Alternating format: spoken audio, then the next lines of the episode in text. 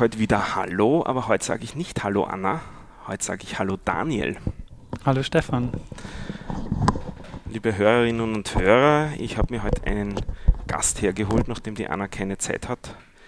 Die muss gerade einige Dinge äh, regeln und ähm, darum sitzen wir heute wieder zu zweit da, was wir eigentlich gar nicht vorhatten. Aber ich glaube, es wird trotzdem ganz interessant, weil der Daniel mich schon einige Male im letzten halben Jahr oder so inspiriert hat und äh, ich dann auch gelernt habe, dass er sich auch um das Programmieren in letzter Zeit kümmert. Ähm, aber fangen wir vielleicht ganz vorn an. Du bist ja eigentlich ein Historiker. Genau, richtig, ja. Also ich habe mit dem ganzen Thema Programmieren, Lernen eher spät angefangen. Eigentlich ich, bin ich klassisch ausgebildeter und promovierter Historiker. So als ähm, pro promovierter Historiker hat man da auch IT im, im Berufsalltag gehabt oder im, im Studienalltag gehabt? Äh, praktisch äh, überhaupt nichts. Also was du dort äh, in der Ausbildung hast, ist eine Lehrveranstaltung, die heißt, und die heißt wirklich so, neue Medien in Geschichtswissenschaften. Mhm. Oh ja, und da lernst du dann sowas wie, weiß nicht, Präsentationstechniken, äh, Blogs, sowas in der Richtung einzusetzen oder Wikis einzusetzen. Aber es ist sehr wenig Technik, äh, die man dort lernt. Obwohl, und das ist eigentlich seltsam, es gibt eine sehr lange Tradition auch des, äh, der quantitativen Methoden, das heißt von Statistiken und von seriellen Auswertung von Quellen, die schon in den 60er Jahren beginnt, aber die eigentlich jetzt erst wieder so richtig aufkommt über die ganzen Big Data-Debatten. Mhm. Und ist das in deinem Studium auch vorgekommen? Ganz wenig. Also ich habe eine Lehrveranstaltung gemacht, die, es gibt eine, die muss man besuchen, die heißt Statistiken oder so. Mhm. Und äh, da haben wir halt mit SPSS gearbeitet und haben halt so ein paar ah. Daten aufbereitet. Ähm, das, da ging es bei mir um ähm, na, ich weiß gar nicht mehr, worum es bei mir ging, aber es war jedenfalls so, man lernt halt so die, die Grundbegriffe von Statistiken, ähm, aber auch eher auf einem sehr oberflächlichen Niveau. Ich habe auch schon das Vergnügen gehabt, mir ein bisschen das SPSS anzusehen. Vielleicht für die Leute, die noch nie was davon gehört haben, so ein bisschen fühlt sich an wie Excel, würde ich sagen, aber halt für Statistik. Also es ist ein Herumgeklicke und Herumgetippe und äh, es hat relativ wenig mit Programmieren zu tun, obwohl man programmieren könnte drin, aber ich nehme an, dass ihr werdet auch nicht explizit programmiert haben, also keinen Code geschrieben. Nee, überhaupt nicht. Das hat man auch gemerkt in dem ganzen ähm, ähm, im ganzen Studium, das ist eher so, wenn es um Technik geht, auf der, wie man so schön sagt, auf der Clicky-Punti-Ebene. Mhm. Also auf einer tieferen Ebene geht man eigentlich äh, nie. Jetzt habe ich ja mit Geschichte eigentlich so gut wie gar nichts am Hut und trotzdem kennen wir uns. Das liegt nicht an der Geschichte, sondern an einem anderen äh, Interesse, das du hast. Das ist das Thema Podcasting. Ja, richtig. Du bist ein äh, langjähriger Podcaster und über einen von deinen Podcasts, der Coding History heißt, habe ich dich ein bisschen näher kennengelernt. Du erzählst vielleicht über diesen Podcast ein bisschen? Ähm, sehr gerne. Also ich habe angefangen 2010 mit Podcasten, habe vorher schon lange gehört, äh, so die üblichen Geschichten äh, aus der Meta-Ebene und so und habe halt irgendwann gedacht, ja, ich äh, würde auch gerne einen Podcast machen und ähm, habe mir dann die Themen überlegt, die, über die ich kompetenterweise was beitragen könnte und habe dann gestartet einen Podcast, der hieß oder heißt Stimme der Kulturwissenschaften. Mhm. Den habe ich ab 2010 gemacht und so, ja, nach, nach circa 80 Episoden und einem Umzug nach, ähm, nach Berlin habe ich gedacht, dieses Projekt braucht irgendwie ähm, mal, mal Auffrischung und braucht was Neues. Und da habe ich dann Coding History gestartet, weil ich mich zu dem Zeitpunkt verstärkt interessiert habe dafür, wie denn überhaupt Programmieren und Software funktioniert und was für eine Geschichte dahinter steckt. Und dann habe ich damit angefangen, muss aber ganz ehrlich sagen, so richtig in Fahrt gekommen ist das Projekt nicht. Es gibt nur zwölf oder 13 Folgen. Mhm. Ähm, aber es war für mich wichtig, um stärker in das Thema zu kommen, um so ich habe das immer genannt, der, der, Podcast war quasi meine eigene Lernumgebung, mhm. wie man so schön sagt, zur Entwicklungsumgebung. Es war quasi meine Entwicklungsumgebung, um stärker in das Thema zu kommen und mit Leuten in Kontakt zu kommen, die, ähm, die ich mit denen ich mich da so treffen konnte. Also für mich war das Podcasten immer, das war auch schon vorher bei den Stimmen der Kulturwissenschaften so, immer ein, ähm, ein, ein, ein Tool, um zu netzwerken. Das heißt, ich habe immer damit die Möglichkeit gehabt, Leute zu treffen und mit denen zu sprechen, um so mein Netzwerk aufzubauen. Und genauso habe ich dann auch die äh, Coding History ähm, verwendet und habe viel gelernt dadurch. Ähm, vielleicht für die Zuhörer, es sind beide Podcasts noch online, also man kann das absolut noch abonnieren, auch wenn es vielleicht keine neuen Episoden mehr gibt. Und ich habe alle Coding History Episoden gehört mit großem Vergnügen, kann sie daher empfehlen. Es sind auch einige Themen, die ich würde sagen, fast sogar alle Themen sind noch ziemlich aktuell, was den Stand angeht. Äh, besonderes Highlight ist meine Lieblingsepisode mit Interview mit dem Starbuck zum Thema Biometrie. Das ist vielleicht auch ganz interessant zu sehen, wie Leute agieren, die ein bisschen ungewöhnlichere Sachen da entwickeln oder an ungewöhnlicheren Sachen arbeiten. Und das ist auch, ein, also dieser Starbuck ist ein, ein deutscher Hacker, der auch an diesem Thema immer noch weiterarbeitet, wo man wieder aktuelle Talks findet. Also Coding History ist ein guter Einstieg auch in, in einige äh, exotischere Bereiche, vielleicht was das Programmieren angeht. Ja, vielen Dank für das Lob. Und dann machen wir noch den, den, äh, die, die, den Sack zu oder die, die Menge voll. Es fehlt noch ein Podcast, den du noch aktuell betreibst oder noch aktuell machst. Ja, richtig. Aktuell so wirklich am Laufen ist gerade noch der Podcast Zeitsprung wo ich mit einem befreundeten äh, Historikerkollegen, äh, Historikerkollegen, dem Richard Hemmer, ähm, Geschichten aus der Geschichte erzähle. Also wir sprechen so 20 bis 30 Minuten über ein interessantes Ereignis oder über eine Anekdote aus der Geschichte. Und das war für mich so ein bisschen die Idee, auch mal ein anderes Format zu probieren, als nur klassisches Interviewformat, wo man dann eine halbe Stunde, Stunde über ein Thema spricht, was, was ja so mit das, das beliebteste Podcast-Format ist, äh, das es so gibt. Wir machen im Grunde auch äh, so, so ein Format gerade. Mhm. Und ich habe mir gedacht, irgendwann würde ich gerne mal was anderes versuchen. Und da war ähm, Zeitsprung jetzt mal der Versuch, auch so ein bisschen, ja, ein bisschen anderes Format zu, zu testen. Und ich empfehle auch wieder mal eine Episode ganz speziell, die wieder zu diesem Podcast hier sehr passt. Da kommt man in den Sinn, die äh, von der Analytical Engine über den Babbage. Da habt ihr auch eine hübsche Episode gemacht. Also das ist vielleicht auch ein netter Einstieg dann, um in, in den Podcast sich hineinzuhören und dann den, den aktuellen wieder zu folgen. So, aber hier geht es ja eigentlich gar nicht so sehr ums Podcasten. Das Podcasten ist ja nur Mittel, Mittel zum Zweck. Und ähm, du krachst gerade etwas. sorry, sorry. Und, ähm, sondern es sollte eigentlich um das Programmieren gehen. Und ähm, wie man schon hört, nicht, Coding History, du bist offensichtlich an dem Thema interessiert und du bist nicht nur interessiert dran, du tust es auch, habe ich gelernt. Richtig. Ich muss sagen, weil du jetzt gemeint hast, dass das Podcasten, also wir wollen nicht über das Podcasten reden, sondern über das Programmieren lernen. Für mich war genau das der Einstiegspunkt. Mhm. Ich hatte mit Technik quasi überhaupt nichts am Hut und habe über das Podcasten ähm, gelernt, dass es Themen gibt, die äh, mich interessieren, die aber auf einer technischen Ebene laufen, mit, von der ich bisher lange überhaupt keine Ahnung habe. Das heißt, mein Einstieg waren mal ein WordPress aufsetzen und zu merken, ah, es gibt sowas wie Webspace und Server. Da kann ich mich irgendwie einloggen über SSH. Es gibt FTP. Sowas kannte ich vorher einfach nicht in der Form. Mhm.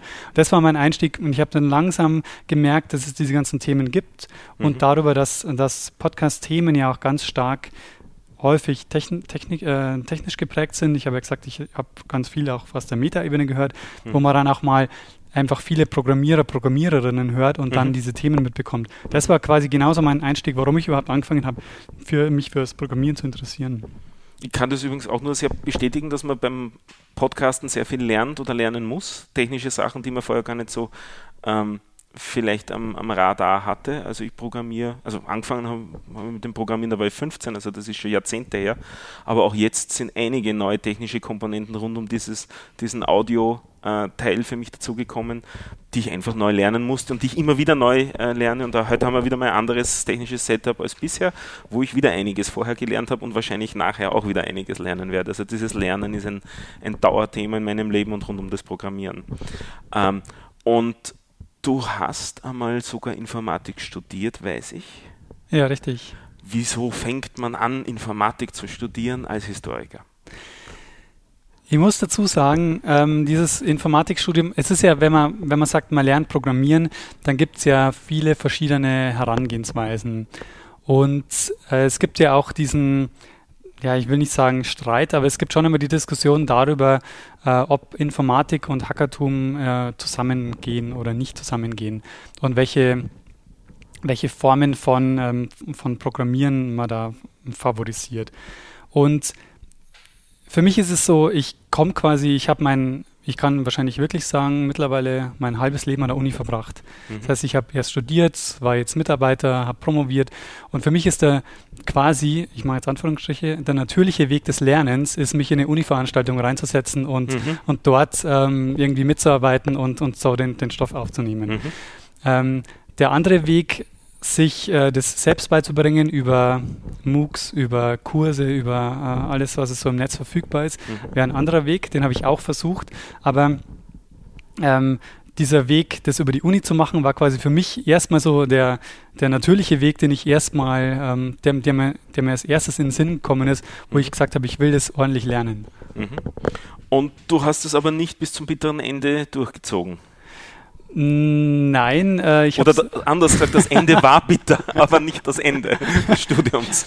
Nee, ich bin sogar sehr zufrieden damit, wie es gelaufen ist. Ah, gut. Äh, da werden wir oder vielleicht ähm, ja noch, noch dazu kommen, äh, was es bedeutet, an der Uni Informatik zu studieren, ja. im Gegensatz zu anderen Lernformen, wie ja. man äh, Programmieren lernen kann. Ähm, ich habe erstmal angefangen, mich bei der Fernuni Hagen einzuschreiben. Mhm. Das war eigentlich der, der Punkt, ähm, wo ich begonnen habe mit Programmieren lernen und das hat überhaupt nicht funktioniert. Mhm. Also ähm, damit bin ich nicht klargekommen, habe auch da gar keine einzige Lehrveranstaltung wirklich abgeschlossen und habe nebenbei angefangen, mich ähm, mit die, die ersten, also für mich die ersten äh, MOOCs zu besuchen. Das war, ich glaube, der erste, den ich gemacht habe, war ein Python-Kurs auf Udacity. Vielleicht auch noch kurze Erklärung, was MOOCs sind. Das ist nämlich noch gar nicht so verbreitet. Ähm, also das sind im Grunde, jetzt müsste man nachschlagen, was die Abkürzung bedeutet. Massive Online. Weißt du es? Äh, ich dachte eigentlich Multi-User, aber es kann Massive, ja. Also es geht darum, dass viele äh, Lernende parallel in einem elektronischen Lernsystem übers Internet gemeinsam lernen. Richtig, genau. Ja. So ein bisschen an Anle Anlehnung an die äh, Massive Multiplayer Online Games. Das war so, äh, oder ist noch immer sehr moderne Geschichte und das halt ein bisschen übertragen auf das, auf das Konzept des Lernens, dass man halt auch übers Internet in großer Menge einen Kurs anbieten kann oder für sehr viele Studenten einen Kurs anbieten kann, die dann parallel lernen. Und gerade für so standardisierte Sachen funktioniert das äh, ganz gut. Also für die Basics des Programmieren lernens mhm. ähm, braucht man nicht unbedingt ähm, so einen Face-to-Face-Kontakt mit äh, LehrerInnen, die einem erklären, was eine was eine Schleife ist oder was ein If-A-Statement ist. Mhm. Das, glaube ich, kann man sehr gut über so ein, so ein Videoportal, glaube ich, ähm, lernen. lernen. Mhm. Ähm, das habe ich gemacht. Ich glaube, es war Udacity oder es war Coursera. Äh, mhm. Äh, das ist eines der, es sind ähm, zwei große Plattformen, die mhm. äh, die MOOCs anbieten und die auch das mittlerweile sehr stark professionalisiert haben. Also man kann da auch Zertifikate machen, also wenn man Geld bezahlt und kann da Kurse belegen, die vor allen Dingen, glaube ich, mittlerweile oder die immer von Universitäten ähm, gestaltet sind. Das heißt, man hat auch wirklich professionelle Lehrende, die sich da Gedanken machen, wie sie den Stoff vermitteln. Mhm. Und da habe ich einen Python-Kurs gemacht und der hat mir unfassbar viel Spaß gemacht. Mhm. Also ich habe zum ersten Mal einfach, das sind ja wirklich nur Basics, die man da macht. Also so ein paar Schleifen, ein paar bedingte Anweisungen, also If-A-Statements, so wirklich so die, die ganz äh, Basics oder man lernt die ganzen Datentypen. Ja. Ähm, und das, das fand ich unfassbar spannend. Also ich habe da, glaube ich, das war ein Sommer vor drei Jahren oder so, den habe ich wirklich mhm. komplett einfach nur mit diesem Kurs verbracht. Mhm. Und es war äh, war richtig cool. Also da war ich halt super angefixt. Ja. Und dann in diesem Zuge habe ich mich dann für die Uni Hagen eingeschrieben und das war dann quasi ein Desaster. ja. In der Form. Das Problem war allerdings, ich konnte halt noch nicht viel. Also ich ja. konnte halt jetzt so ein bisschen Python. Ich fand es irgendwie cool, das mal kapiert zu haben, dass es so einen Compiler gibt und ich muss mir, weil das ist, glaube ich, ein Punkt, den, den verstehen auch viele nicht, die mit Programmieren gar nichts am Hut haben, ähm, dass was denn überhaupt das Programmieren am Rechner bedeutet. Ja. Also wenn dass man mit einem Texteditor erstmal den, den Programmcode schreiben kann, zum mhm. Beispiel, aber was passiert dann? Wie, wie wird das verarbeitet? Was, was entsteht da für ein Programm oder so? Das, das ist, glaube ich, da habe ich lange gebraucht, um das zu verstehen. Und da hat es mir Python relativ einfach gemacht, weil das Package kommt einfach so, das kann man sich runterladen ja. und hat einfach dieses, man hat auf der einen Seite diese, äh, diese Umgebung, in der mhm. man den Code laufen lassen kann und die Konsole und dann kann man das irgendwie super verbinden. Das hat bei Python, finde ich, das macht Python relativ einfach zu verwenden, weil man mhm. sich darum nicht viel kümmern muss. Ähm, und was wollte ich eigentlich erzählen? Also meine Frage hast du zumindest beantwortet. Okay, ich mache einfach weiter mit der nächsten Frage. Ähm, die, die, das Erlebnis an der Uni war nicht so aufregend, aber du lernst schon wieder programmieren. Ja, weil ähm, der, der Unikurs war dann, war dann so, dass ich mir gedacht habe, ich will aber mehr wissen und ich will mehr können mhm. und ich will auch wirklich mal in die Entwicklerecke gehen können. Mhm. Und dann habe ich mir gedacht, jetzt versuche ich mal, äh, mich für Informatik einzuschreiben und zwar wirklich an der Uni hier mit Kursen, die ich auch wirklich okay. besuche. Ja. Und habe mich dann hier an der Uni Wien für Informatik eingeschrieben ja. und habe dann begonnen mit dem Programmierpraktikum in C++. Ja. Und das muss ich sagen, war die anstrengendste Lehrveranstaltung meines Lebens ja. und es war eine Offenbarung. Also das war richtig, richtig cool, ja. weil ich halt ganz, ganz viel Themen bearbeitet habe, die ich vorher, die mir gar nicht so bewusst waren, dass die wichtig sind. Mhm. Und ich merke jetzt, um das vielleicht hier schon mal vorzugreifen, dass bei den ganzen Online-Kursen genau diese Themen keine Rolle spielen, gerade bei diesen ganzen JavaScript-Kursen. Ja. Und äh, das finde ich ein bisschen problematisch. Also das sind Dinge wie also ich weiß nicht, ob man erklären soll, warum C da nochmal besondere Anforderungen stellt. Wenn du dazu Lust hast, warum ähm, nicht? also ich würde mal sagen, es gibt bei C ein paar Sachen, die komplex sind, weil man sich als Programmierer selber darum kümmern muss. Ja. Das betrifft zum Beispiel die Speicherverwaltung. Ja. Hm. Das betrifft sowas wie eine Pointer-Architektur, die es ja. da gibt. Es gibt sehr viele Seiteneffekte. Ja. Ähm, also Seiteneffekte heißt, ähm, man, man, tut irgendwas und es hat noch, es hat noch Effekt auf bestimmte Variablen, ohne dass man das ähm, bewusst macht, aber ähm, es, die, der Programmablauf Kannst du Seiteneffekte besser erklären? Na, ist prima. Mach weiter. Also genau so. Ähm, also es, Variablen werden ähm, verändert, obwohl man vielleicht gerade ganz was anderes macht, um, aber das, der Programmablauf zwingt quasi das Programm dazu, diese Variable irgendwie zu verändern. Ich, ich finde, das Wort Seiteneffekt alleine reicht schon. Also auch für jemanden Nicht-Techniker reicht das schon, um ein Gefühl zu vermitteln, dass da halt daneben noch was passiert, was man eigentlich nicht ursprünglich beabsichtigt. Ja. Ähm, dann noch so Themen wie ähm, Exception Handling, ja. ähm, das ist, ähm, oder ja genau, die dynamische Speicherverwaltung, dass man mit Heap und Stack arbeiten kann. Mhm. Ähm, also die, das waren quasi alles Themen, die, die dort abgehandelt wurden in, diesem, in dieser Lehrveranstaltung, die natürlich irrsinnig überfordernd waren, ja. Ähm, wenn man erstmal noch gar keine Ahnung hat von, von Programmieren. Aber genau das sind jetzt die Themen, die fehlen mir, wenn ich so einen JavaScript-Kurs mache weil ähm, ich merke, dass wie mir dort die Themen präsentiert werden, dass sie mir unterkomplex präsentiert werden, weil ich mir bewusst bin, dass das, dass das Feld, das ich da aufmache, eigentlich größer ist, aber man will mich quasi erstmal damit nicht behelligen, ja, sondern ja. Man, man gibt mir so, ähm, so diese Aufgaben, die ich dann erledigen kann und ich soll mich quasi nicht um diesen ganzen komplexen Wirrwarr drumherum noch kümmern müssen gut, wobei teilweise ja wirklich auch die Sprachen einem die Probleme abnehmen. Also eine Sprache, die einen Garbage Collector hat, da kann man vielleicht teilweise noch eingreifen manuell, aber oftmals will man das gar nicht, weil das der Garbage Collector im Hintergrund macht. Äh, dann, wenn man statische Typis Typisierung hat, dann ist auch das Thema mit den Pointern eigentlich gegessen, weil man weiß, wo was liegt und so weiter. Nicht? Also die helfen schon. So gesehen glaube ich auch, dass es ganz okay ist, dass man nicht mit Pointern anfängt, um nicht den letzten Interessierten noch zu vertreiben am Beginn. Na, da, das würde ich auch gar nicht sagen, aber ja. was, was ich glaube ich schon, was man schon merkt, ist, ähm, dass man, wenn man zum Beispiel Datentypen bekommt, ja, dann wird einem ähm, in, in vielen JavaScript-Kursen gar nicht gesagt, warum es einen Unterschied macht zwischen einer Integer und, äh, und irgendwie einer, einer Dezimalzahl. Also Ja. dass, dass es da, dass es da vom, vom Speicher äh, Unterschiede gibt, Ja. das wird einem halt so nicht gesagt. Und wenn du halt weißt, wie, ähm, wie Variablen über diese Point-Architektur den, die Speicheradressen vergeben, dann ist einem das bewusst und man stellt Ja. sich das zum Beispiel vor über Schubladen, die halt belabelt werden und Ja. in dem das drin liegt. Ja. Und ähm, wenn ich, wenn ich davon halt quasi erstmal gar nichts erfahre, dann ist es halt ein Abstraktum, das ich aber auch gar nicht verstehen kann. Ja. Es hängt natürlich auch wieder dann von der Implementierung ab, ob überhaupt die Datentypen unterschieden werden in den Sprachen. Es gibt ja wieder Sprachen, die gar nicht so viele Datentypen haben. Also. Aber gut, wir gehen jetzt schon ein bisschen in die, in die, in die extremen Details. Ja. Genau, also das ist jetzt auch nicht so, dass ich sagen könnte, diese Themen könnte ich anwenden. Ja. Das ist nur so, ich habe diese Themen quasi Schon schon, mal gehört, gehört, ja. und habe sie auch mal in einem Programm anwenden müssen. Mhm.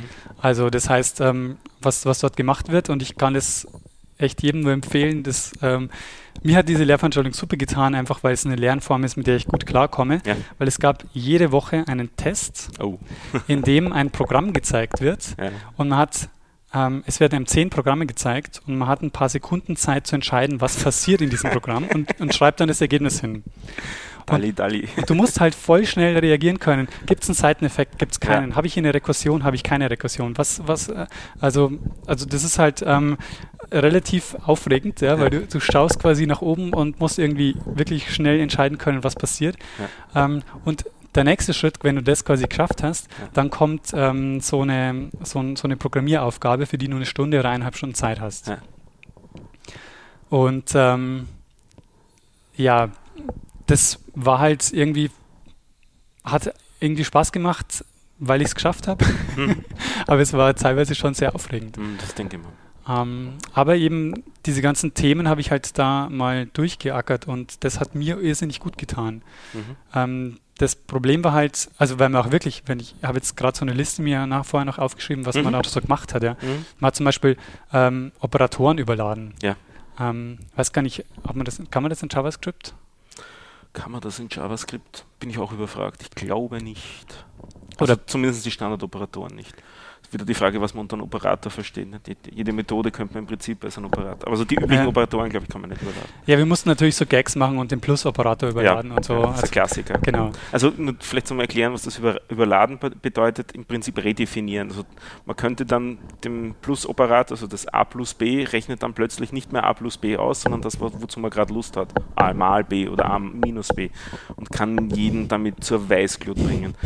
Also in Ruby ist das ein Kom äh, Konzept, da kann man im Prinzip alles überladen. Das nennt sich dort auch entsprechend despektierlich Monkey Patching. Also so als, als ähm, Affe einen Flicken wo draufgeben, damit halt was anderes dann passiert, als, als man eigentlich erwartet.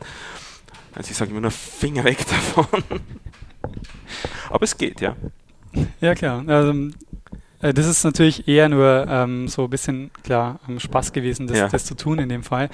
Ähm, ein Thema, das mir sehr, sehr gut gefallen hat, was mir auch jetzt gerade bei, ähm, bei so JavaScript-Sachen, die ich mache, ein bisschen fehlt, ist ähm, die Parameterübergabe bei Funktionen. Mhm. Also das ist bei, bei C++ auch ähm, einigermaßen komplex, weil man kann quasi den, man heißt, man, man nennt das Call by Value oder Call by Reference. Mhm. Das heißt, du kannst entweder den, den Wert übergeben oder du kannst quasi eine, nur eine Referenz übergeben, Mhm.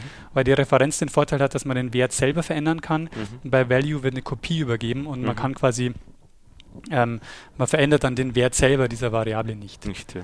Und ähm, ja, das ist, ähm, das war bei den Aufgaben auch eine schwierige Sache, ja, zu, zu entscheiden, wird jetzt der Parameter übergeben Ja. oder wird wirklich der Value übergeben. Dass man ähm, Dinge, die, die spannend waren und für die, die ich einfach dankbar bin, dass ich die gemacht habe, ähm, weil mir die einfach ein größeres Verständnis dafür gegeben haben, was da überhaupt passiert. Und einen Punkt habe ich noch, der, der auch war, der richtig spannend war, Bitmanipulationen. Ähm, ich, ich schaue ihn fragend an, darum stoppt er hin und wieder kurz in seinen Ausführungen. Mich wundert, wofür er sich begeistern konnte in seinem Leben. Also erschütternde Themen, gut.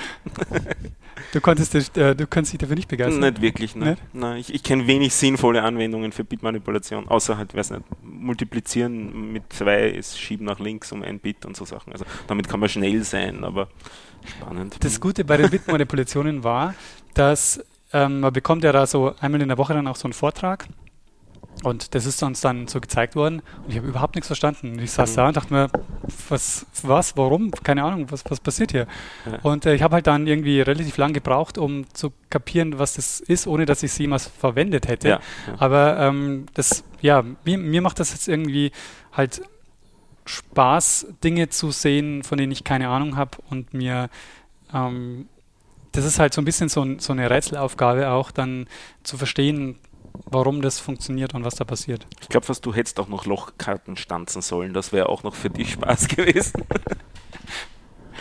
Oder die Zeiten, wo man in gewisse Zeilen nur schreiben hat dürfen beim Editor, weil gewisse, oder in gewisse Spalten wollte ich sagen, weil gewisse Spalten reserviert waren für die Zeilennummer und darum darf man erst ab Zeile, ich weiß nicht, sieben schreiben, weil vorne steht die Zeilennummer oder das Label und so. Also möglichst das Leben hart machen. Ich bewundere dich, Kurt. Aber vielleicht als Erkenntnis, nicht, unterschiedliche Leute haben sehr unterschiedliche Zugänge zum Programmieren. Klar. Mhm.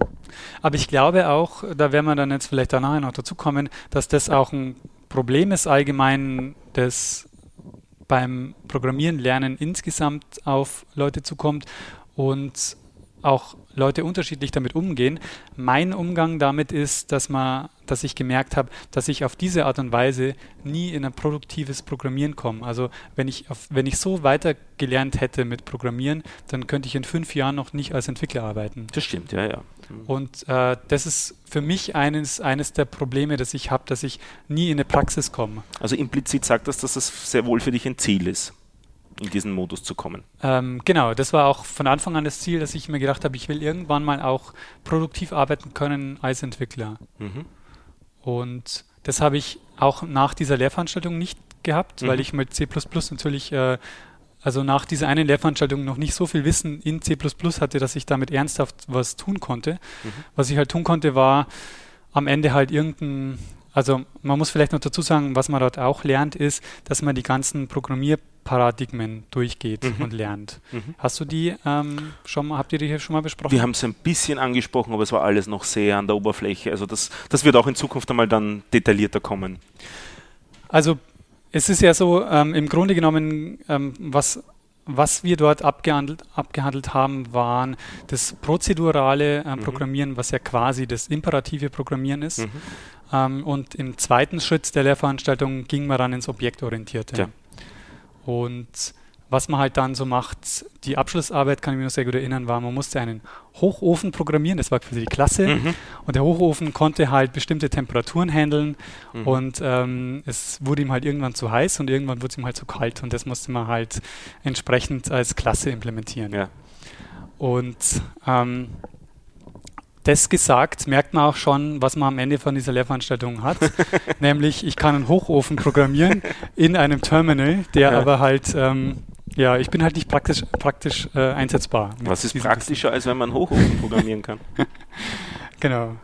Das ist, glaube ich, dann auch das Problem, das ich damit hatte, weil ich halt danach immer noch nicht ja.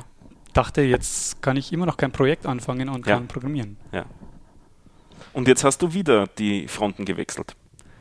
Und dann habe ich mir gedacht, vielleicht ist es besser, ich nehme eine Programmiersprache, mit der ich Webprojekte umsetzen kann, weil mhm. ich dann vielleicht schneller produktiv werde. Mhm. Und habe dann angefangen mit JavaScript mhm. und ähm, einer, ähm, ja, einem, einem Tool beziehungsweise eine, eine Lernplattform, die heißt Freecode Camp. Mhm. Ihr habt, glaube ich, schon darüber gesprochen, weil mhm. Anna macht auch äh, die, genau. ähm, das Freecode Camp.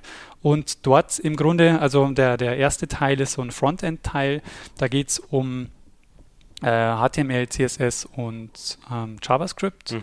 Und der nächste Teil ist dann so Datenmanipulation und Visualisierung. Ja.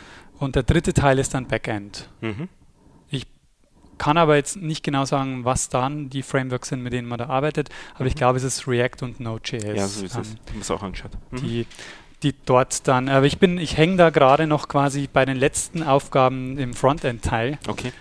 Und da habe ich noch so zwei, drei Programmieraufgaben und dann bin ich mit dem Frontend-Teil durch. Und dann habe ich noch den, äh, den Datenteil vor mir.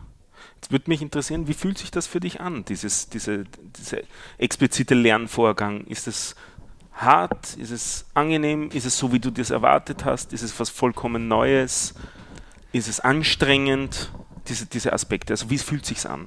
Es passiert interessanterweise genau das, was mir vorher auch schon drei, viermal passiert ist. Mhm. Ich hänge mich rein, mhm. lerne viel und es geht super voran mhm. und irgendwann kommt die Mauer. Mhm. Und bis jetzt war es so, dass ich nach der Mauer immer ein halbes Jahr Pause gemacht habe und ein bisschen aufgehört habe, weil ich mhm. einfach nicht, ich kam, bin einfach an einem Punkt nicht mehr weiterkommen. Mhm.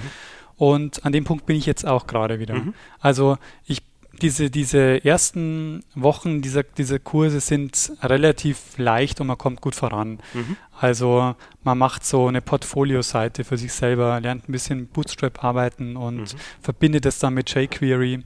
Vielleicht um das sind vorgekommen schon beide. Okay. ähm, also das sind Sachen, die die kann man relativ spielerisch und so ähm, noch machen. Mhm. Und jetzt bin ich an dem Punkt, wo die, wo die Projekte komplexer werden und wo ich das Gefühl habe, dass alles, was ich dafür können müsste, habe ich noch nicht gelernt beim Kurs bis jetzt. Ja.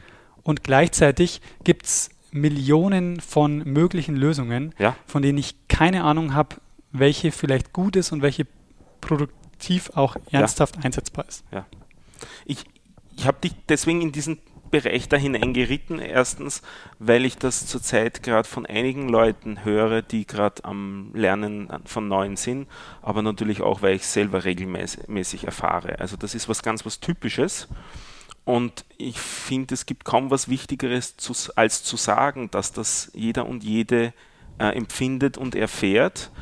Und daher, dass das normal ist, also dass man dann nicht allein ist in dieser Situation. Und die Frage ist höchstens, wie geht man damit um persönlich? Weil das, das ist auch schmerzhaft in dem Sinn. Du hast das sehr schön als Mauer beschrieben. Als Mauer habe ich es noch nie gehört, aber ich finde das sehr, ein, einen sehr schönen Vergleich, weil Mauer, wenn man da dagegen läuft und so nicht, und irgendwie ist es auch negativ und dunkel und so. Also da sind viele schöne Konnotationen für mich sofort bei Mauer dabei. Aber wie kommt man jetzt darund, wie, wie kann man mit der Mauer auskommen? Man kann sie ein, eintreten, man kann versuchen irgendwie oben drüber und man kann versuchen außen rundherum. Und ähm, was ist deine Strategie, mit der Mauer umzugehen, die du spürst? Also bis jetzt war meine Strategie immer einen anderen Kurs zu suchen. Umdrehen und heimgehen.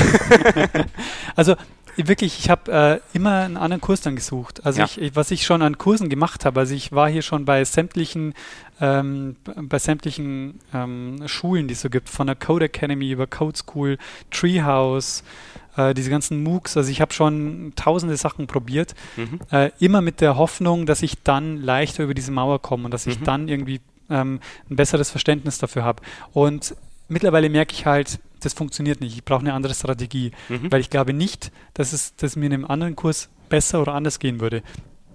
Die Mauer wäre vielleicht an einer anderen Stelle oder es wäre vielleicht bei einem anderen Thema, mhm. aber sie kommt irgendwann. Mhm. Und ich glaube,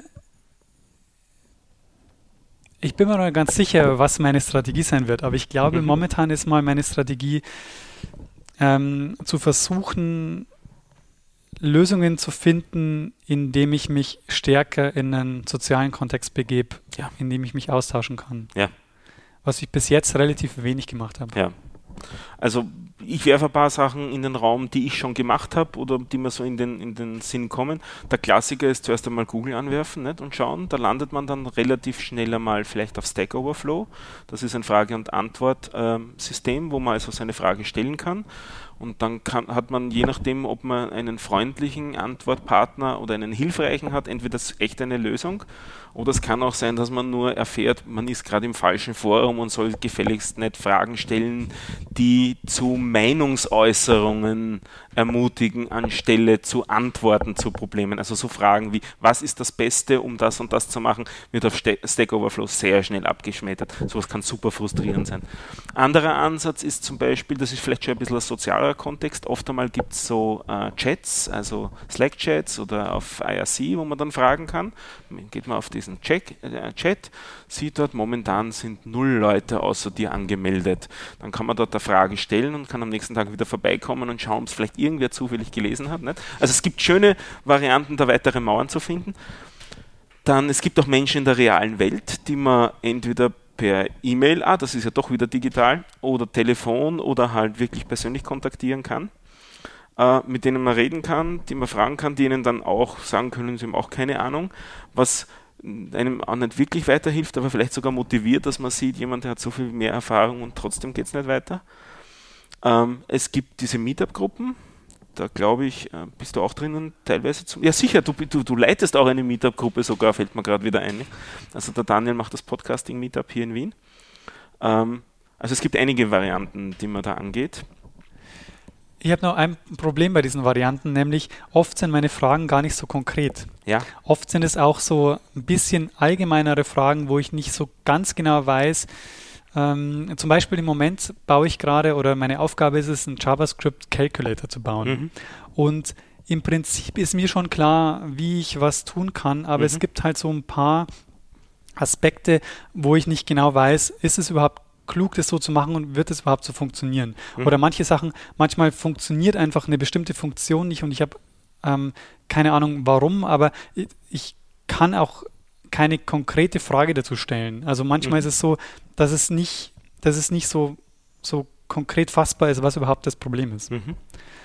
Und da finde ich dann solche Foren oder so Lösungen immer ein bisschen, ein bisschen schwierig, weil ähm, wenn man da nicht mit einem konkreten Problem reingeht, bis man sich dann erstmal erklärt, warum das überhaupt ein Problem ist, dann äh, ist die Hürde für mich immer schon zu hoch.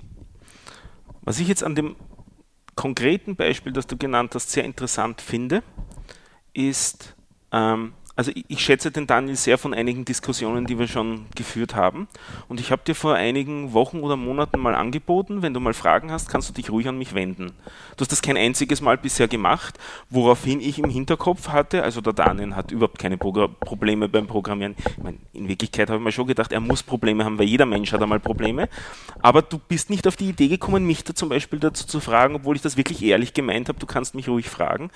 Es kann auch durchaus sein, dass ich wieder keine Ahnung gehabt hätte in dem Bereich. Also ich bin nicht der JavaScript-Guru, das ist, glaube ich, in der letzten Zeit auch schon rausgekommen. Also ich habe ein paar Monate Erfahrung damit, aber ich bin nicht, mache das nicht Fulltime über viele Jahre. Aber du bist auch bisher nicht auf die Idee gekommen, mich dazu zu fragen. Ähm, wo, wo, äh, wo, du, wo entsteht da die Hemmschwelle oder wie, wie funktioniert das? Das würde mich interessieren. Ich glaube ernsthaft, dass ich jetzt in dem Fall ich wirklich schon öfter überlegt habe, ob ich dir Bescheid gebe, aber ich denke mir immer, diese Fragen sind am Ende dann doch so trivial, dass ich dich zum Beispiel nicht mit so einer JavaScript-Sache äh, nerven will, ja. wo es ähm, wo du dich vielleicht auch erstmal einlesen musst, weil du gerade ja. äh, nicht da, damit gerade noch keine Erfahrung gemacht hast. Ja. Und ähm, deshalb zum Beispiel habe ich da eine höhere Hemmschwelle, mhm. äh, dich zu fragen. Ich, meine Idee wäre dann zum Beispiel zu sagen, vielleicht probiere ich es mal beim, beim JavaScript Meetup. Ja. Da habe ich auch schon mal jemandem eine Frage gestellt. Das ist aber auch, da ist meine Hemmschwelle dann bei fremden Leuten halt noch ein bisschen höher. Was ich bei den Meetups teilweise erlebt habe, dass das nicht eine Gruppe ist von Anfängern oder von Intermediates, die sich da austauschen, sondern dass das teilweise Experts sind. Und wenn ich da als Anfänger oder Intermediate hinkomme, dass ich mich am Anfang fast nicht traue, Frage zu stellen, eben wie du gesagt hast, nicht? ich will in gewissem Sinn will ich mich selber nicht blamieren oder kundgeben, wie wenig ich denn kann. Vielleicht fällt es mir auch gar nicht so in der Situation ein, jetzt die Frage. Und auf der anderen Seite ähm, kann dann auch relativ viel Kontext notwendig sein, sodass ich wirklich mit dem Laptop auspacken müsste und dann halt Code zeigen und dann hast du jetzt 20 Minuten Zeit, dir anzuschauen, warum das bei mir hier gerade nicht geht. Da ist dann auch die Frage, ob man das tut bei jemandem, den man nicht genauer kennt. Also da habe ich gelernt, wenn ich öfter in einer Meetup-Gruppe bin, also beim Ruby Meetup hatte ich das ganz konkret, da bin ich relativ früh hingegangen, weil ich nicht sehr viel konnte. Und das wurde dann im Laufe der Zeit immer besser, wo ich dann auch gesehen habe, dass sind Leute, die Talks geben, die auch nicht viel mehr können als ich. Dann habe ich auch Talks gegeben und mit Leuten zu reden begonnen. Und dann kriegt man halt mit, die Leute haben auch Probleme Ähm, ich habe einmal ein sehr hübsches Diagramm gesehen, ähm, wo man ähm, zwei Kreise hat, die, die eine, eine, Schnittmenge haben, also das ist unser gemeinsames Wissen und die ist aber im, in der Realwelt üblicherweise sehr klein. Also ich weiß sehr viel, was du, wovon du keine Ahnung hast und du weißt zumindest genauso viel, von dem ich keine Ahnung habe. Aber in meinem Kopf ist es so, dass ich glaube, du weißt alles, was ich weiß und trotzdem hast du noch diesen zusätzlichen anderen Kreis und daher will ich dich nicht belästigen damit. Also diese, diese falsche Annahme, alle anderen wissen alles, weil sie sind ja da und sie sind ja die Experten und sie reden so klug, aber die haben halt nur einen, einen anderen, eine andere Kreisfläche in dieser riesigen Welt in, in, an Erfahrungen gemacht. Das kann ich mir vorstellen, ja. Also meine Erfahrung war mit der Frage, die ich in diesem äh, Meetup mal gestellt habe, war, dass die Antwort, die ich bekommen habe, halt so komplex war, dass sie gar nicht mehr auf meinen Kontext ähm, ah, wirklich jetzt, zugetroffen hat. Und ich aber ja diesen, also mir hat dann im Grunde genommen die Antwort nicht viel geholfen, weil ich sie ja. für mich nicht anwenden konnte. Ja. Mir war, das war aber auch irgendwie zu komplex, um dann die Person, die einfach in einem ganz anderen Kontext war, ja. erstmal nochmal eine Viertelstunde zu briefen, warum das jetzt für mich in einem anderen Kontext wichtiger ist. Und ja, das ist, glaube ich, ein bisschen schwierig auch in der Kommunikation dann von diesen Problemen. Meine Idee war jetzt, ähm, was vielleicht mir ganz gut helfen würde, es gibt ja auch ein Free Code Camp Meetup. Ja. Und da habe ich jetzt den Vorschlag gemacht, man könnte sowas wie Code Review machen. Mhm. Man schaut sich mal gemeinsam einen Code an, zum Beispiel von jemandem, der diesen JavaScript äh, Calculator gebaut hat mhm. und bespricht den mal mit einem Entwickler, der irgendwie Erfahrung hat. Ja. Und der erklärt einem mal bei diesem Code, bei dieser Umsetzung, was gut ist und was schlecht ist, was man anders machen könnte, mhm. was man in der Praxis vielleicht anders umsetzen würde und einfach hat so ein bisschen mehr Erfahrung dann. Ja. Das, glaube ich, wird mir ganz gut tun. Was halt auch wieder dazu kommt, wie du schon vorher gesagt hast, es gibt hunderte Möglichkeiten, das Problem zu lösen. Also es ist nicht einmal unbedingt gesagt, dass die vorgegebene Lösung vom Free Code Camp jetzt sehr gut ist. Es ist halt nur im Mindset dessen, der den Kurs geschrieben hat, sehr gut. Nicht? Also es hängt dann wieder sehr von dem ab, wie man es lernen will und was man da genau rausziehen will, welche Ansprüche man hat. Geht es nur darum, dass es funktioniert? Geht es darum, dass es schnell ist? Geht es darum, dass es auch elegant ist? Geht es darum, dass es jemand anders auch lesen kann und verstehen kann? Also clevere Programmierlösungen können die furchtbarsten sein, wenn das ein Programm, äh, ein Projekt ist, die, wo mehrere Leute dran arbeiten. Du hast jetzt was aufgeschrieben, dir ist gerade was eingefallen? Ja, mir ist gerade was eingefallen, ja. aber ähm, ich wollte dich nicht unterbrechen. Nein, nein, schieß los. Äh, was nämlich auch ein weiterer Punkt ist, ähm, der, der zu dieser Mauer beiträgt, ja. ist bei diesen, bei diesen Aufgaben, dass man, wenn man die anfängt zu googeln, merkt, dass es von der Umsetzung her eigentlich eine deutlich komplexere ähm, Variante, die bessere Variante wäre, die es eigentlich so in der, in der, in einer, in, ich sage jetzt mal in einer normalen Welt eigentlich in der Umsetzung gibt.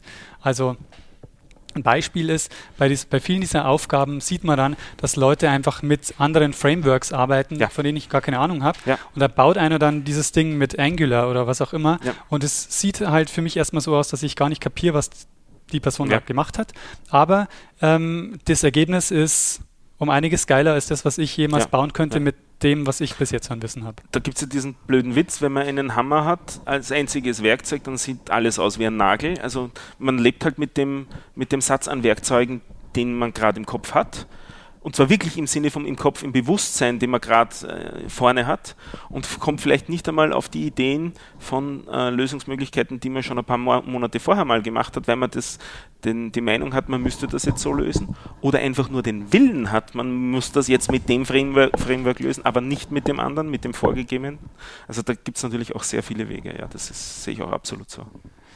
Und da komme ich dann immer an den Punkt, dass ich merke, die Komplexität lässt sich wirklich mit einem Wimpernschlag ins Unendliche treiben. Absolut. Bei so ziemlich jedem Projekt. Und da fühle ich mich dann relativ schnell überfordert. Da denke ich mir, okay, dann, ähm, wenn es dann doch so komplex ist und mein Wissen so massiv übersteigt, wo ich dann sogar am Ende mir denke, selbst wenn ich mich da jetzt ein halbes Jahr reinfuchs, werde ich es vielleicht sogar eh noch nicht verstanden haben, ja.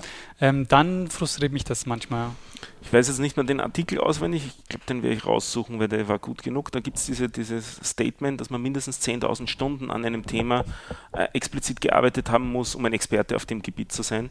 Und das ist ja auch, also 10 Stunden 10.000 Stunden Arbeit. Habe ich 10 gesagt? 10.000 Stunden meine ich. Das ist ja ungefähr fünf Arbeitsjahre oder ein bisschen mehr als fünf Arbeitsjahre. Und das wäre auch ungefähr das, was man hat, wenn man als Handwerker die Lehrzeit hat und dann so den äh, zwei Jahre vielleicht noch gearbeitet hat als äh, im, im, am nächsten Level. Und ich würde das durchaus auch mappen. Also so im Großen und Ganzen, bis man das Senior Programmer ist, also zumindest fünf Jahre reale Erfahrung und, und, und dauere, dauernde Arbeit dran. Ähm, soll aber niemanden davon abhalten, ähm, damit anzufangen, weil jeder hat irgendwann damit angefangen, also jeder macht alle Stufen durch. Ähm, und dann ein weiterer Vergleich fällt mir noch immer ein, der ist für mich noch schlimmer. Das ist das Thema Sprachenlernen. Also ich lerne jetzt Englisch. Englisch habe ich das erste Mal gehabt in der vierten, Mittel, äh, vierten Volksschule. Also da war ich gerade neun und habe vorher auch schon ein bisschen Englisch, Englisch gekonnt. Und jetzt bin ich mit meinen 40ern und habe noch immer das Gefühl, gestern wieder einen englischen Vortrag gehalten und habe immer wieder nach Worten gesucht. Das war immer wieder ein Kampf. Äh, habe sicher mich in meinem Leben schon 10.000 Stunden mit Englisch beschäftigt, weil ich sehr viel gelesen habe und bin noch weit davon weg, ein, ein Native Speaker zu sein. Weit, weit, weit. Also Aussprache ist noch immer Katastrophe. Und ähnlich ist das irgendwie mit dem Programmieren, aber nichtsdestotrotz sind Sprachen was Interessantes. Und wenn man sich mit äh, Leuten äh, austauschen will, die halt die eigene Sprache nicht sprechen, dann muss man in eine andere Sprache wechseln. Und wenn man halt die Computer programmieren will, dann muss man halt das Programmieren lernen. Nicht? Also das ist halt der Drawback vielleicht. Aber findest du, empfindest du das als frustrierend, dass du weißt, selbst wenn du dich jetzt wirklich mega reinhängst, zum Native Speaker wird es wahrscheinlich nicht mehr reichen. Ähm, ich habe für mich ein Ziel definiert und das, glaube ich, habe ich halbwegs erreicht. Und das habe ich auch gestern wieder intensiv beobachtet. Ich hätte es gern, dass sich ein Native Speaker nicht anstrengen muss, wenn er mir zuhört, sondern dass es für ihn halt vielleicht merkwürdig ist und fehlerbehaftet ist, aber dass, es eine, ein, dass die, die, Kommunikation flüssig funktioniert und das reicht mir. Ich werde nicht Native Speaker werden, wie du richtig sagst. Das wird es nie sein, wenn ich nicht mich in den, in den Sprachraum begebe und es dann wirklich äh, werde, weil ich dann die, die Sprache dauernd nutze. So wird es nicht funktionieren. Ähm, sage jetzt auch nicht, dass das nicht passieren wird, könnte schon sein, aber von selber wird es nicht passieren. Aber ich habe halt dieses Ziel, dieses Niveau, auf das ich kommen will, und ich habe beim Programmieren auch das Ziel und das Niveau, auf das ich kommen will, äh, und das ich in gewissen Bereichen erreicht habe. Und um interessanterweise dann immer wieder von anderen Leuten vor Augen geführt zu bekommen, dass es da noch ein anderes Niveau gibt wenn ich das vielleicht wieder auf Sprachen mappe, könnte man sagen, man kann Sprachen lernen, ohne sich mit Literatur auseinanderzusetzen und irgendwann macht einem jemand dann die, das, die, das Tor der Literatur in der Sprache auf und dann findet man plötzlich wieder neue Welt, weil die Leute, also Literaten drücken sich einfach wieder anders aus und damit kriegt die Sprache plötzlich wieder neue Dimensionen oder sowas in die Richtung. Also du würdest sagen, es ist einfach eine Frage der Zielsetzung. Man Absolut. darf sich halt das Ziel nicht zu hoch setzen. Absolut. Und dann funktioniert es auch. Absolut sicher Frage der Zielsetzung. Und dann auch, ja, vielleicht auch wieder zum Mappen auf Sprachen. Man kann sich zum Ziel setzen, ich will mich im Urlaub überall verständigen können und durchkommen, dass ich einen Urlaub habe und keine drastischen Pannen erleide. Also wenn was passiert, dass ich mich halt durchschlagen kann und das will ich aber in 17 Ländern mit 10 Sprachen können. Oder ich kann mir zum Ziel setzen, ich will mich mit jemandem in einer Sprache über Literatur unterhalten. Ich, ich sage jetzt einmal einfach, das ist der gleiche Aufwand.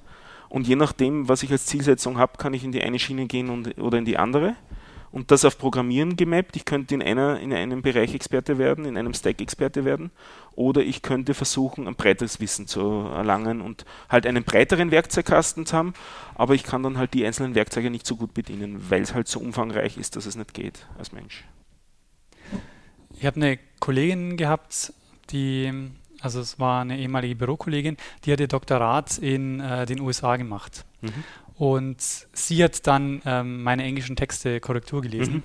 Und ähm, sie hat immer mit dem Hinweis gemacht, dass sie gesagt hat, aber das ist wirklich nur so ganz ja. oberflächlich, was sie tut. Ja. Weil, und das fand ich dann wirklich ähm, faszinierend, selbst Leute, die seit zehn Jahren dort sind, lassen ihre Texte immer noch von Native Speakern Korrektur ja. lesen. Und da wird niemand auf die Idee kommen, äh, diese Texte dann auch gleich so zu veröffentlichen. Und das finde ich schon irgendwie das würde mich super frustrieren. Ja. Wenn ich irgendwo wirklich zehn Jahre bin und müsste immer noch ähm, quasi erstmal durch diesen Korrekturschritt gehen. Ja.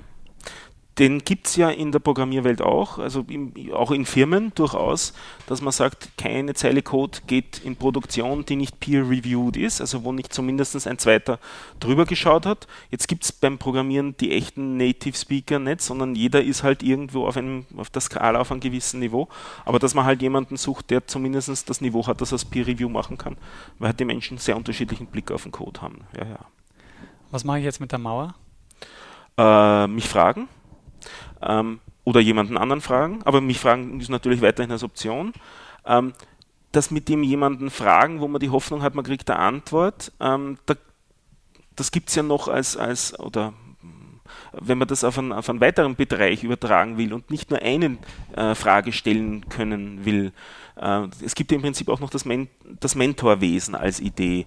Bist du da je äh, vorbeigekommen beim Programmieren lernen? Hattest du je einen Mentor oder eine Mentorin? Nee, gar nicht. Das finde ich auch recht interessant, dass das relativ wenig verbreitet ist. Obwohl das eigentlich ein, ein wahrscheinlich sehr effizienter Weg wäre.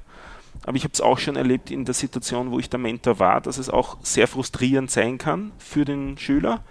Im Sinne von, ah, jetzt sagt er mir es wieder und ich hätte ja eigentlich selber drauf kommen sollen. Und also dass, das, dass man halt nur auf die Art und Weise den, den Unterschied sehr drastisch herausarbeitet und zwar kommt der, der, Schüler auf ein höheres Niveau, aber es ist trotzdem nur ein Frustrationserlebnis, ein viel größeres Frustrationserlebnis, als hätte man es selber geschafft. Es geht ja auch immer um diesen Ehrgeiz, es selber schaffen.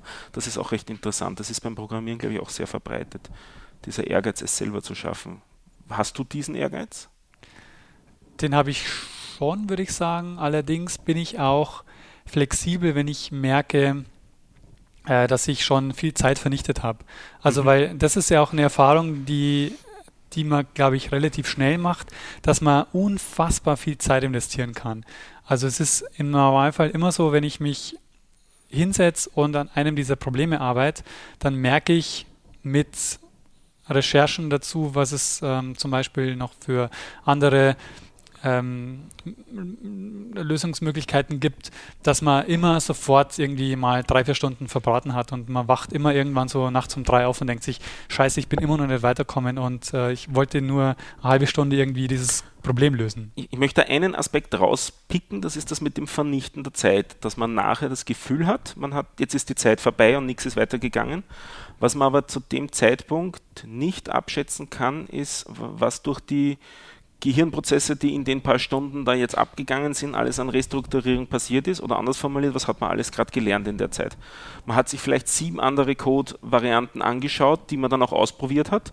Das heißt, ich habe sieben andere Varianten gelernt, das heißt, ich habe sieben andere Puzzlesteine, sieben andere kleine Hämmer, die ich in Zukunft anwenden kann. Also ich sehe sehr viel beim Programmieren auch so als kleine Patterns, so kleine Bausteine, die man da eben lernt, die man dann in irgendeinem Kontext wieder anwendet.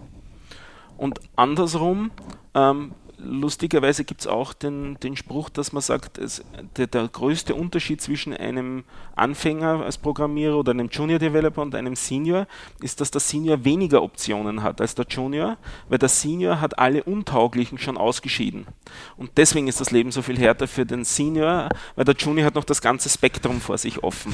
Also das ist wieder der umgekehrte Ansatz, dass viele von den Lego-Bausteinen schon ausgeschieden sind, weil sie sich im Laufe der Erfahrung, im Laufe des Verplemperns von Zeit als nicht tauglich herausgestellt haben oder halt zumindest auf diesen einen Lösungsfall nicht tauglich sind. Nicht? Also das sind auch, ist auch ein recht interessanter Aspekt vielleicht. Ja, das ist interessant. Was auch halt ein frustrierendes Momentum ist dabei, du schreibst irgendwie diesen Code und denkst ja, ah, eigentlich habe ich diese Funktion schon ganz gut durchdacht, das ist ganz cool ja. und es funktioniert nicht. Ja. Und du weißt nicht warum. Ja. Und du suchst irgendwie eine Stunde, zwei Stunden warum und am Ende ist es irgendeine Kleinigkeit, die man nicht bedacht hat. Jetzt bei dem Nicht-Funktionieren ist mir nicht klar, was du genau meinst, weil ich sehe zwei fundamentale Arten des Nicht-Funktionierens. Das eine ist, ähm, das Programm läuft nicht, also es gibt eine Fehlermeldung.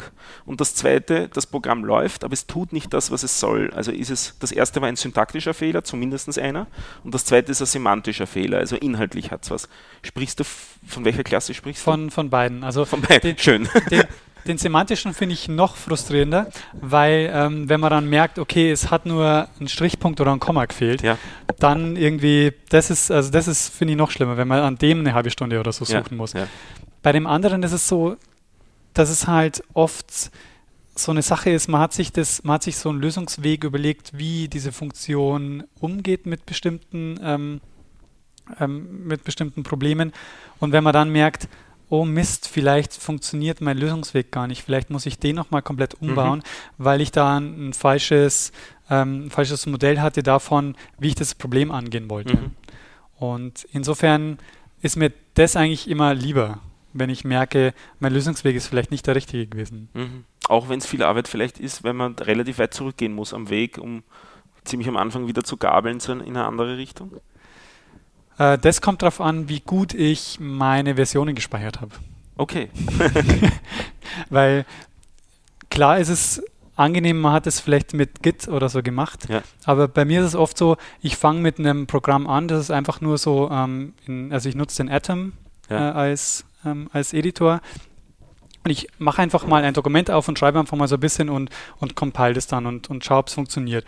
Und ehe ich mich versehe, habe ich dann zwei, drei Stunden schon an diesem Dokument gearbeitet und denke mal, oh Mist, du musst ja noch gucken, dass es irgendwie, äh, dass du da auch die, die Sachen, die verschiedenen Varianten speicherst, mhm. weil man probiert ja mal was aus und kopiert irgendwie eine andere Funktion rein oder macht irgendwie mhm. diese Dinge. Und ich komme immer erst später drauf, dass ich das tun sollte, weil ich am Anfang denke, ich muss irgendwie in die Praxis kommen und schaue, ich teste einfach mal ein bisschen rum. Ja. Und es bleibt aber nie bei diesem Testen. Ja, ja. Ähm, ich würde gerne noch ein bisschen wieder zurückgehen. Ich, wir haben vorher über Ziele geredet. Was ist dein Ziel? Ich meine es jetzt gar nicht auf so einem sehr abstrakten Niveau, aber vielleicht doch auch. Also ich lasse es offen. Was ist dein Ziel? Warum lernst du es? Mein Ziel ist erstens mal ein Verständnis dafür zu haben, wie die Computerwelt funktioniert, mhm. ein Stück weit. Also mir ist klar, ich werde kein Verständnis dafür bekommen, ähm, wie das alles funktioniert, aber ich mhm. kann zumindest Einblicke gewinnen und kann Prozesse und kann Dinge vielleicht besser einschätzen, weil ich weiß, was im Hintergrund vielleicht da noch für Dinge ablaufen, mhm. die sonst ähm, nicht sichtbar sind. Das ist der eine Punkt, ähm, weshalb, mich, weshalb mich so die, die ganzen Frameworks interessieren und diese ganze Architektur dahinter. Mhm. Ähm, in der Praxis würde ich gerne so weit kommen, dass ich an einem Projekt ernsthaft als Entwickler arbeiten könnte, theoretisch. Mhm. Also, dass ich irgendwo als Junior Developer an einem Projekt mitarbeiten könnte. Ich finde das sehr interessant, wie du das formuliert hast. Ähm, ich habe vor kurzem erst ein Beispiel, wieder ein Lego-Beispiel gehört. Ich habe diese Lego-Beispiele sehr gern. Bei den Lego-Kästen hieß es, gibt es zwei Typen von Menschen. Das eine sind die, die die Anleitung nachbauen und dann schaut es am Schluss genauso aus wie vorne auf der Schachtel.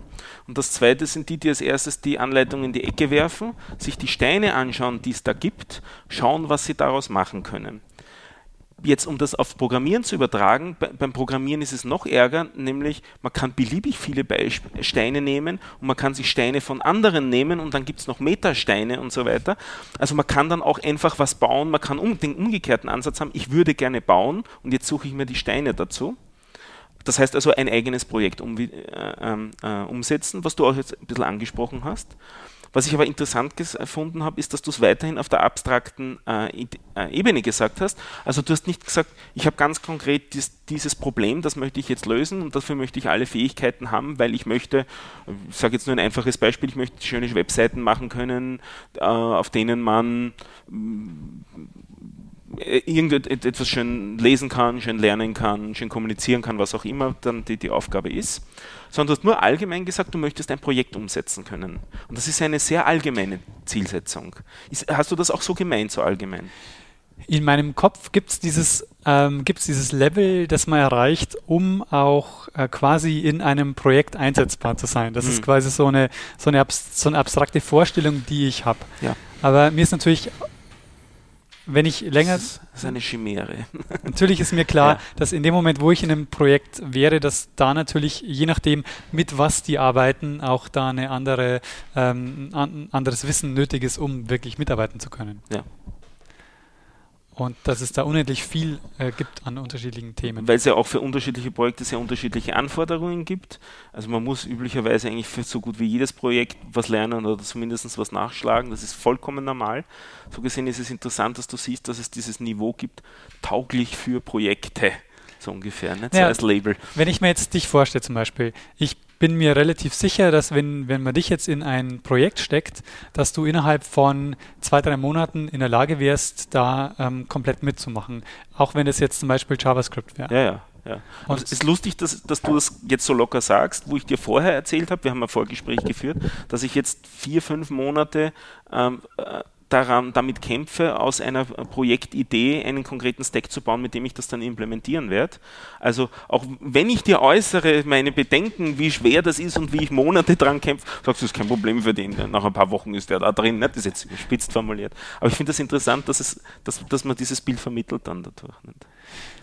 Ja, weil man, glaube ich, von der, ich, ich glaube, man muss mal ein gewisses Level an Problemlösung ähm, durchgearbeitet haben, um, um das zu können. Also es zumindest wäre meine, meine Idee davon.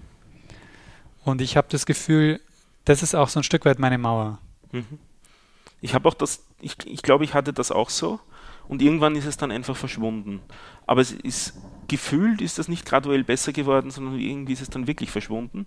Allerdings, ich, ich halte es weiterhin für eine Chimäre, als ein Trugbild in dem Sinn, dass ich bei jedem Projekt sehe, dass ich am Anfang wieder Schwierigkeiten habe, dass ich Sachen lernen muss oder will oder werde und dass ich es auch sehe, wenn ich mich dann in andere Bereiche begebe. Also momentan interessiert mich gerade künstliche Intelligenz und diese neuronalen Netze und so weiter. Und äh, auch dort ist dann die Lernkurve wieder steil und spannend und wieder halt Neues. Ne? Aber finde ich sehr interessant, dieses Bild. Und gleichzeitig steckt natürlich auch so ein bisschen die Angst dahinter, dass man vielleicht gar nicht die intellektuellen Fähigkeiten hat, um das Level auch zu erreichen. Mhm. Ähm, weil es gibt immer, wenn man sich ähm, dann für bestimmte Lösungen irgendwie ein paar Google-Beispiele sucht, also total geniale Lösungen, wo man denkt, Absolut. da wäre ich niemals drauf gekommen. Absolut. Und das ist schon auch ein bisschen so ein Gefühl, der Unsicherheit, das, das mich da ergreift. Dabei darf man nicht vergessen, dass die anderen, also jeder baut auf dem Wissen der anderen auf, jeder hat gelernt, aber nichtsdestotrotz, also da gibt es wieder den Mythos den, des 10x-Programmers, also des, des zehnfach so effizienten Programmierers wie der durchschnittliche Programmierer. Und hin und wieder sieht man so Leute, die vermitteln den Eindruck und oft ist es dann auch so, wenn man sie dann länger kennenlernt, dann hat man sie halt genau in ihrer Spezialdomäne erlebt und da haben sie halt brilliert.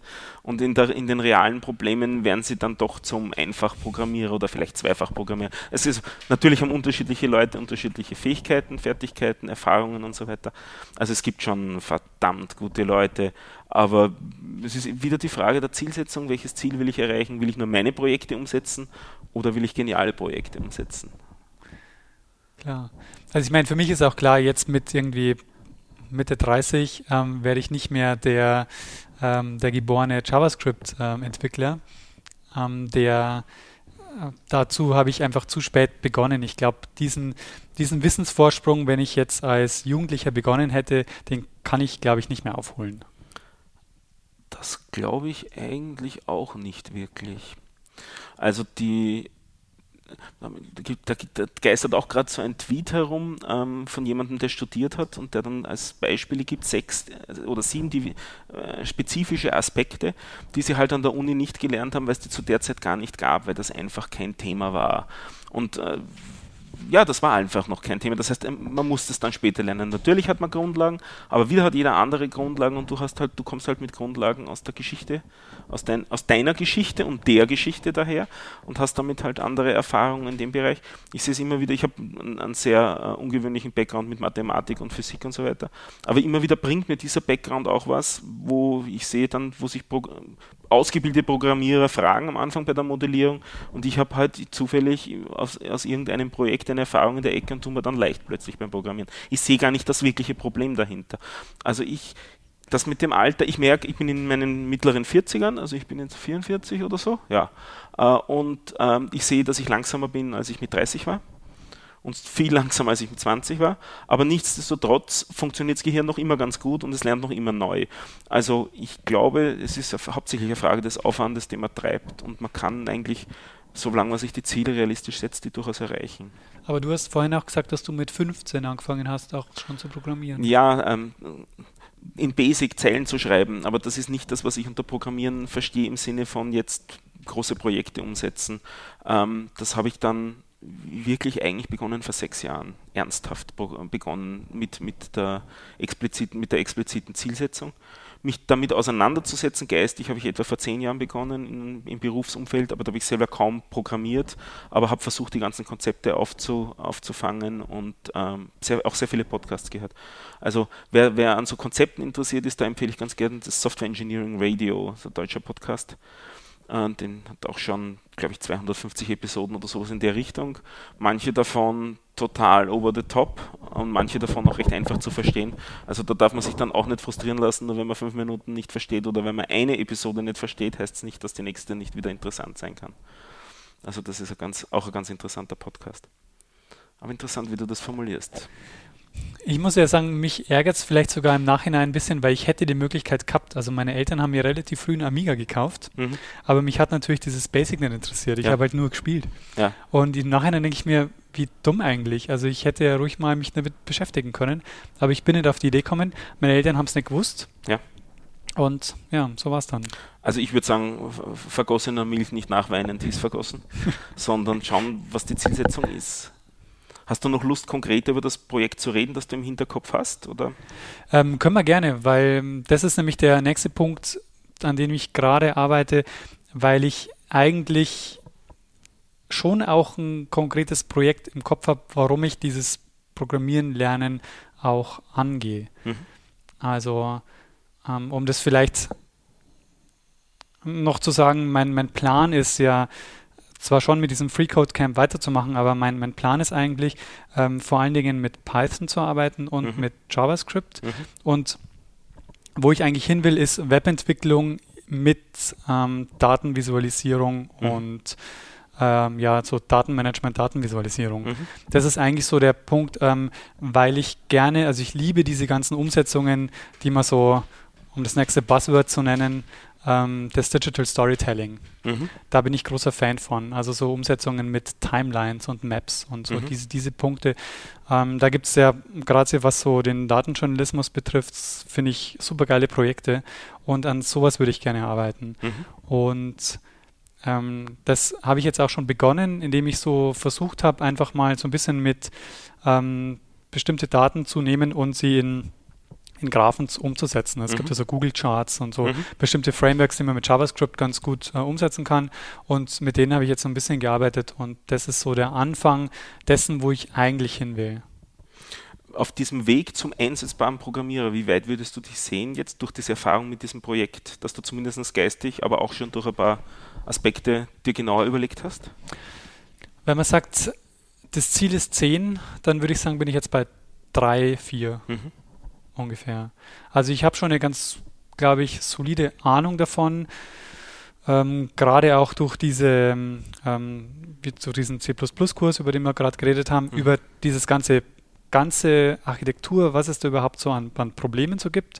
Und aber jetzt komme ich langsam auch in diesen praktischen Modus rein, mhm. indem ich mal gerade was diese JavaScript-Sachen angeht, ich habe ja gerade vorhin schon erzählt, dass ich so, ein, so einen JavaScript-Calculator mache, wo ich quasi mal von so einem Projekt mal zurücktreten kann und sage, okay, ich baue jetzt einfach mal eine Map mit bestimmten Informationen, die ich habe. Ja. Und habe einfach ein konkretes Problem und an dem kann ich arbeiten. Das ist auch klein genug, als dass es mich nicht irgendwie jetzt vier Wochen Zeit kostet, ja. sondern an dem kann ich wirklich konkret arbeiten ja. und kann es dann auch schnell und leicht veröffentlichen. Und insofern bin ich gerade auch ähm, eigentlich, du erwischt mich gerade in einem Hoch. Gut, sehr gut. genau. Ähm, weil ich habe gerade eine Map gemacht, die ich auf die ich total stolz bin, mhm. weil ich habe nämlich mir Wissen angeeignet äh, und habe quasi damit was umgesetzt, was bis jetzt noch nicht in der Form umgesetzt war. Aha. Ich habe nämlich eine Map gemacht, in der ich ein GIF erstellt habe mhm. wo ich die Landes, äh, die Parteien der Landeshauptmänner und Landeshauptfrauen äh, dargestellt habe über die Zeit. Mhm. Aber das ist eine Map, also man sieht Österreich mhm. und in den Grenzen der einzelnen Bundesländer mhm. und sieht dann für jedes Jahr quasi die Farbe der Partei der Landeshauptmänner äh, Frau oder Mann. Ich habe gesehen, dass du das getweetet hast, aber ich hätte nicht gedacht, dass das von dir stammt. das war, ähm, das also war richtig, ähm, war richtig schwer, ja? weil nämlich diese Grenzen, ich habe da CartoDB genommen, das ja? ist so, äh, so ein, so ein Map-Framework, das man benutzen kann, ähm, die umsonst Pläne haben, also man ja. kann das nutzen. Ähm, allerdings muss man äh, die Geodaten ähm, reinspielen mhm. und man du musst und es gab keinen Datensatz Österreich. Aha. Das heißt, ich musste mir die, die Grenzen. Das klingt schmerzhaft. Ja, das klingt schmerzhaft, aber das war genau der, der, der coole Punkt, ja. denn es kann, man kann sich die über OpenStreetMap reinladen. Ja. Ja. Und ich habe eine Anleitung gefunden von einem Datenjournalisten, der quasi genau dafür eine Anleitung geschrieben hat. Und ich habe das also gemacht und hatte, also ich hatte quasi jetzt diese äh, diese Karte, so wie ich sie gebraucht habe. Ja. Und ich habe es quasi selber geschafft, diese Karte so zu erstellen und da bin ja. ich irrsinnig stolz drauf.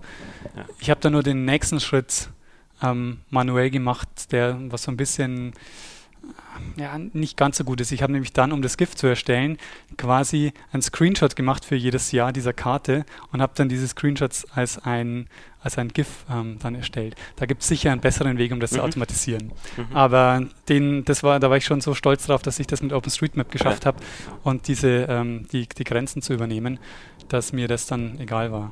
Also da kann man vielleicht auch daraus lernen, sich realistische Ziele zu setzen, die man schaffen kann. Und wenn man dann solche Ziele schafft, dann auch ordentlich feiern. Genau. Gut. Ich bin schon ganz glücklich mit diesem Interview. Findest du, dass etwas Großes jetzt noch fehlt? Ähm, nein, eigentlich nicht. Was mich noch interessieren würde, wäre, wie denn so deine Einschätzung ist, was an,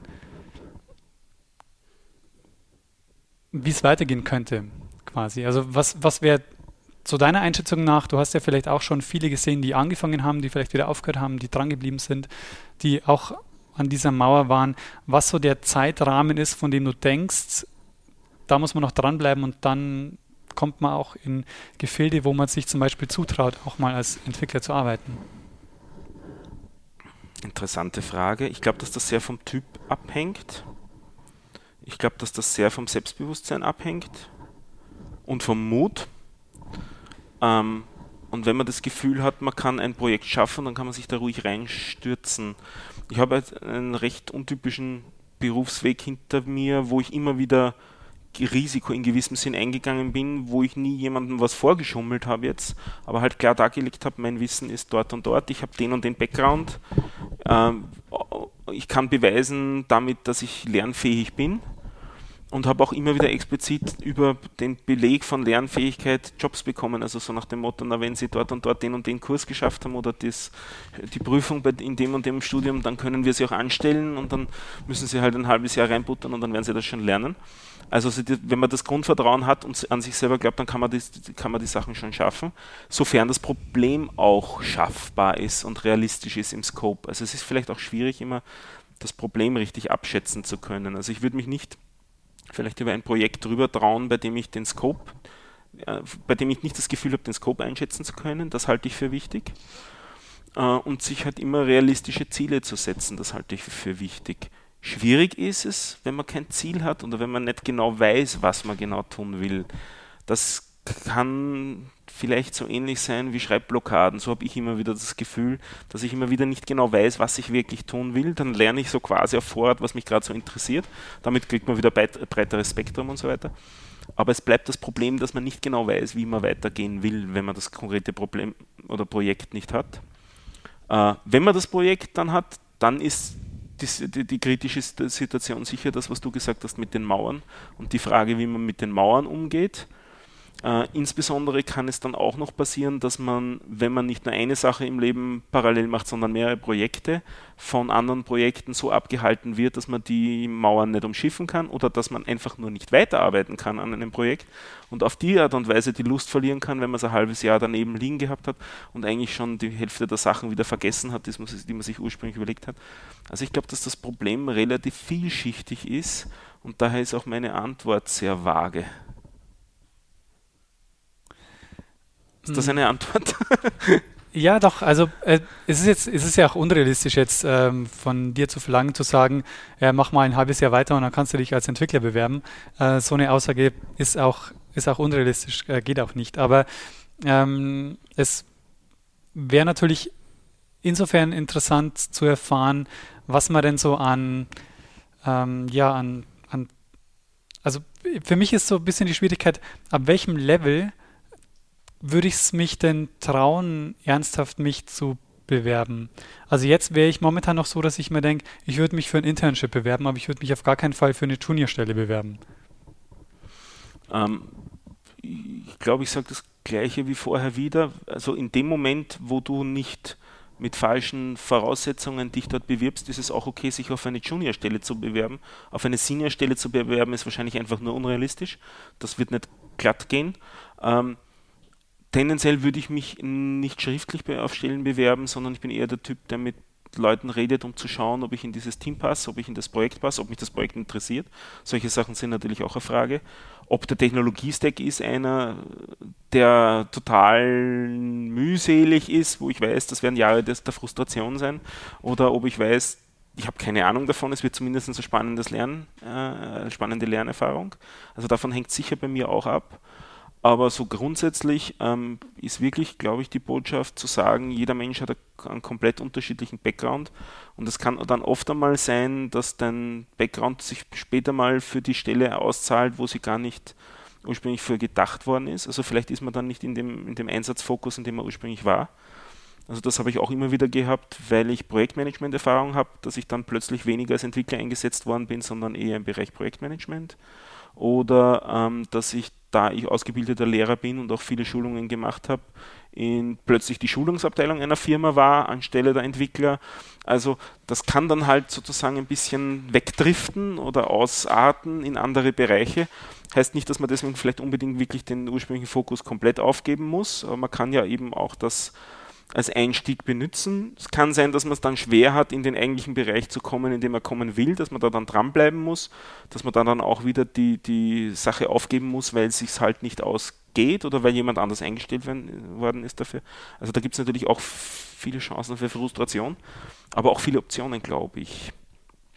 Ähm, insbesondere, ähm, was ich auch noch als sehr schwierig ansehe, ist die umgekehrte Erwartungshaltung. Ähm, wenn man sich bewirbt auf eine Stelle, ähm, ist es ja relativ schwer abzuschätzen, was denn da die eigentliche Erwartungshaltung ist. Da gibt es diesen dummen Witz, ähm, ja, sie sollten frisch von der Uni sein, aber wenigstens zehn Jahre Erfahrung haben und möglichst natürlich auch zum Preis eines HTL-Absolventen. Also wenig Kosten, viel Erfahrung und jung sein. Und das ist halt in sich ein, ein Widerspruch. Und je besser die Leute, desto teurer sind sie tendenziell auch, weil sie natürlich um ihr, ihr Können wissen. Man, man muss sie nicht unbedingt selbst ausbeuten. Wenn man weiß, man hat vorher Jahre investiert, um sich ein, sein Wissen aufzubauen, warum sollte ich, sollte ich mich unter meinem Preis ver verkaufen? Das ist natürlich dann auch eine Frage.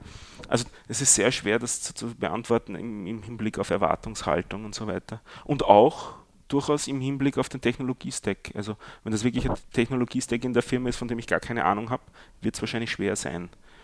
Oder ich müsste halt wieder so ein Agreement haben, schaut das erste Quartal halt halbes Einkommen und mache ich halt nebenbei die Sachen, die sich, die sich sonst ergeben und First-Level-Support, um irgendwie hineinzukommen. Und im Laufe der Zeit bin ich dann im Stack drinnen und oder kann vielleicht eben Projektmanagement-Sachen machen, weil ich die kann und lerne den Stack parallel. Also das sind dann immer so, so, so Alternativstrategien, wie man reinkommen kann in Projekte, auf die man vielleicht vorher nicht passt. Ja, klingt gut. dann würde ich sagen. Ich habe noch einen, ja? einen, einen Tipp. Ähm, und zwar, was mir sehr gut getan hat, um mal in diese ganze, ganze Frage der Problemlösung reinzukommen. Wie geht man dann so ein Problem an? Wie zerlegt man das in Teilaufgaben? Und was, ähm, wie kann man damit umgehen? Hat mir sehr gut getan das Buch uh, Think Like a Programmer. Mhm. Ähm, das ist zwar besteht aus Beispielen für C++, aber man kann die auch im Grunde auf alle Programmiersprachen umlegen, diese ja. Aufgaben, die dort ähm, ja. kommen. Mhm.